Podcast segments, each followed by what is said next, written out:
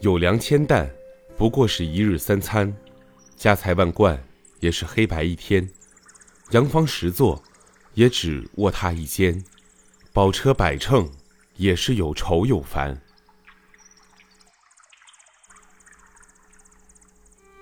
人人都想拥有财富，但问题在于人心不足。有了还想再有，多了还想更多。拥有是无限的，填饱肚子又求珍馐，娶了娇妻又求美妾，有了房舍还求华厦，谋得一职又想升官，得到千钱又求万金。宝贵的一生就在追求拥有中，苦苦恼恼的浪费了。拥有多少才算够？怎么才算真正的拥有？这又有什么标准呢？有钱人尽管名下拥有很多高楼、土地、黄金、股票，但日夜担心睡不安稳。比起读书人知足常乐、以天下为己任、心怀众生的坦荡和自由，谁拥有的更多？谁更快乐呢？一个人偷偷存了许多黄金砖。藏在家里的地底下，一藏就是三十多年。这三十年中，他虽然没有用过，但只要偶尔去看一眼，心里就欢喜了。一天，这些金砖被人偷去了，他伤心的死去活来。旁边有人问：“你这些金砖藏在那儿几十年了，你有没有用过它呢？”他难过的说：“没有。”那个人就说：“你既然没有用过，那不要紧。”我去拿几块砖头，用纸包起来，藏在同一个地方。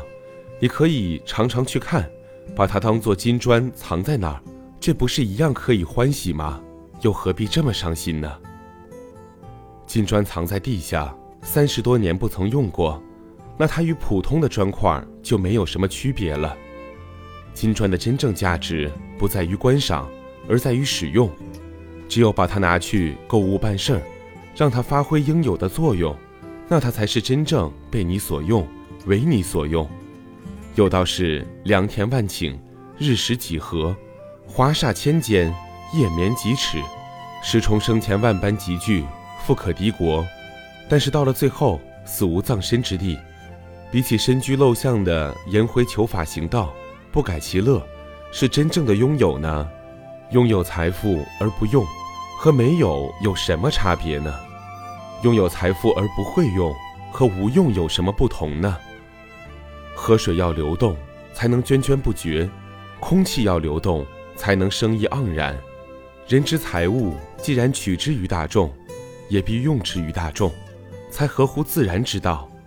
一心想要拥有，不如提倡用有。冯轩散财于子民，让孟尝君拥有人心，只算是懂得用有的初步。更高一层的，应如爱迪生将发明创造所得的专利用于为众生谋福；松下幸之助将企业的所有盈余用于教育文化，让全社会得利。这才是用有，不是拥有。真正的用有不易做到，一旦执着财物是我的，用的对象就不广泛，用的心态就不正确，用的方式也有所偏差。